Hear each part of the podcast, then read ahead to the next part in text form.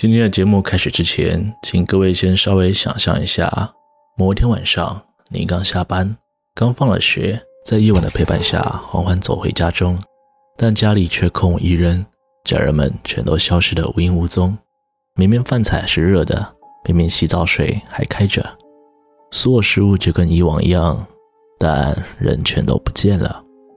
现在我们扩大范围，也许是整栋公寓的人都不见了，也许是整个社区的人都不见了，或者是整个现实的人都不见了。恐怖的不是孤单一人，而是你完全不知道发生了什么事情。未知才是人类的恐惧根源。大家好，我是西哥，今天来跟各位聊聊的是美洲大陆上最古老的小石之谜——洛亚诺克村小石事件。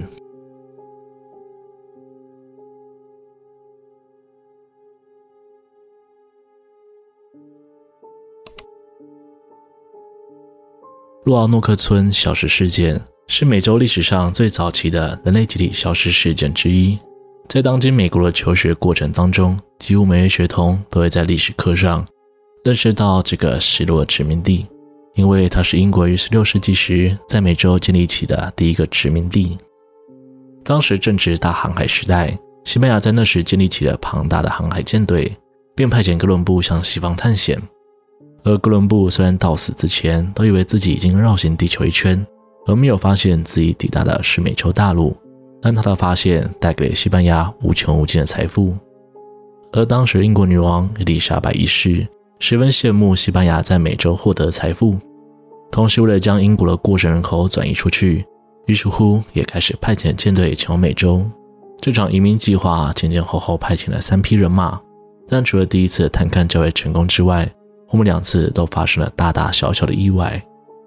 第二批人马甚至遭遇了好几次暴风雨。导致船队丧失大批粮食，最终只有一百多人抵达美洲。虽然成功建立起殖民地据点，但粮食不足的情况之下，他们只能向当地原住民求助。然而，原住民的生活向来都是自给自足，没有可能事先准备粮食给予他人。在食物缺少情况之下，双方的关系越来越紧张。最终，殖民者率先攻击，他们冲进原住民的部落里，烧杀掳掠。不仅杀害了大量原住民，甚至将酋长斩首示众。然而，获得的粮食只能解燃眉之急。其余部落的原住民也因为这起事件彻底仇视殖民者。无奈之下，英国只能先将这一百多人依序接回英国本土。不过，短短几个月后，英国再次发起殖民行动，是要在这片美洲大陆上取得进展。一五八七年，约翰·怀特带着一百一十七人前往美洲大陆，包括了他的妻子与怀孕了的女儿。他们耗费数日，终于抵达殖民地，并迅速重新在这里扎下根。日子虽然辛苦，但怀着对自由的憧憬，每个人都还是努力地生存下去。毕竟，除了开拓路亚诺克村的工作之外，还要应付原住民时不时的攻击行动。不过，怀特深知，如果要在这片陌生的土地生存下去，势必要和当地人打好关系，也因此做出了许多让步与努力。虽然关系略有改善，但他们依旧遇上了与前一次失败同样的原因——粮食问题。就算来之前已经做好了充足的准备，但随着日子过去，粮食同样逐渐见底。人们开始拜托怀特，让他回到英国取得补给物资。怀特他一开始并不认同这个计划，因为他女儿才刚生下一名婴儿。也是第一个在美洲出生的英国人，但他最终耐不住大伙儿的请求，只得起锚航行，迈向返回英国的旅途。不幸的是，当怀特带着一行人返回英国时，身为海上霸主的西班牙正好派出他们的无敌舰队航向英国，打算攻下英国。虽然这场战役最终由英国取得胜利，但在战争期间，英国女王下令封港，怀特就只能遥望着海平面，担忧着妻女。与孙子的安危，这样一望就望了三年。一五九零年，怀特终于重新登船，带着大批人马与物资，火速开往洛亚诺克村。可在快要抵达的时候，船队远远就看见殖民地村落升起了狼烟，那代表着他们的求救信号。怀特心急如焚地航向村落，但当救援队抵达时，天色已经暗下，放眼望去，只有一片孤寂。各家各户的大门敞开，桌上仍燃着蜡烛，做好的饭菜也热腾腾地摆放于桌上。明显鲁瓦诺克村的居民正准备用餐，现场没有杂乱的痕迹，但本应该在此处的人们却凭空消失，包括家禽与牲畜统统不见，也没有任何尸体与血迹。唯一搜查到的线索，就只有在村外神父家附近的树被人刻下了几个英文字 “Girl Tone”。当下众人不解，唯独其中一位名叫艾米丽的修女表示，这是灾难难免的意思。然而怀特心中却有不一样的想法。当初在离去之前，他还留守在当地的居民说，要是不幸发生意外，必须要撤离此地，就留下线索来告诉他们。而如果是因为重大灾难而导致撤离，只要在线索旁边加上一个小小的十字。而这句 Cloventon 旁边并没有十字。怀特在看到这串线索后，直觉联想到他们应该是搬到了附近一个叫做 Cloventon 的小岛上。虽然当下他无法理解为何是选择这个位置，毕竟当时临走前，他们原本讨论的搬迁地点是往内陆行进五十公里左的区块。但他当下依旧招募了几名志愿者，与他一同前去如今的哈特勒斯岛上寻找失踪的居民们。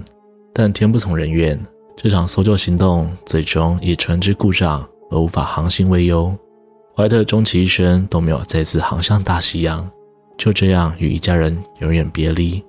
之后，英国也花了大量时间来寻找自己那些离奇失踪的国民，但是全都一无所获。这起鲁瓦诺克村失踪事件，直到今日都没有一个准确答案。村民们的去向也是众说纷纭。有人说当时爆发了瘟疫，所以人们都匆匆忙忙地离开了。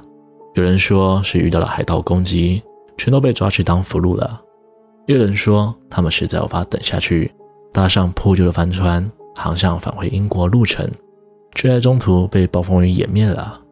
更有人说是仇视殖民者的原住民发起攻击，将村民们屠杀殆尽，甚至是一位法力高强的原住民巫师对村民施下催眠术，让他们家禽统统自行走入深海自尽。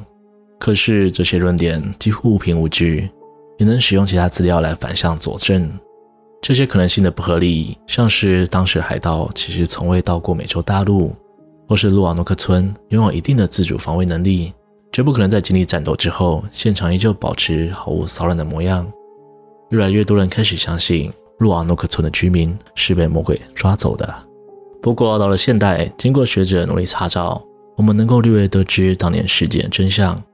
专家学者们针对怀特留下的地图仔细分析，发现，在地图上有两块补丁。由于当年的技术仍不发达，一份精准的地图是十分难以寻求的。因此，当地图有破损时，他们更多会选择使用修补的方式。而怀特这份地图上一处的补丁，却只是为了掩饰地图错误，但另一处却是隐匿在北卡罗来纳州东北部的一块菱形图文，而这通常代表着堡垒的意思。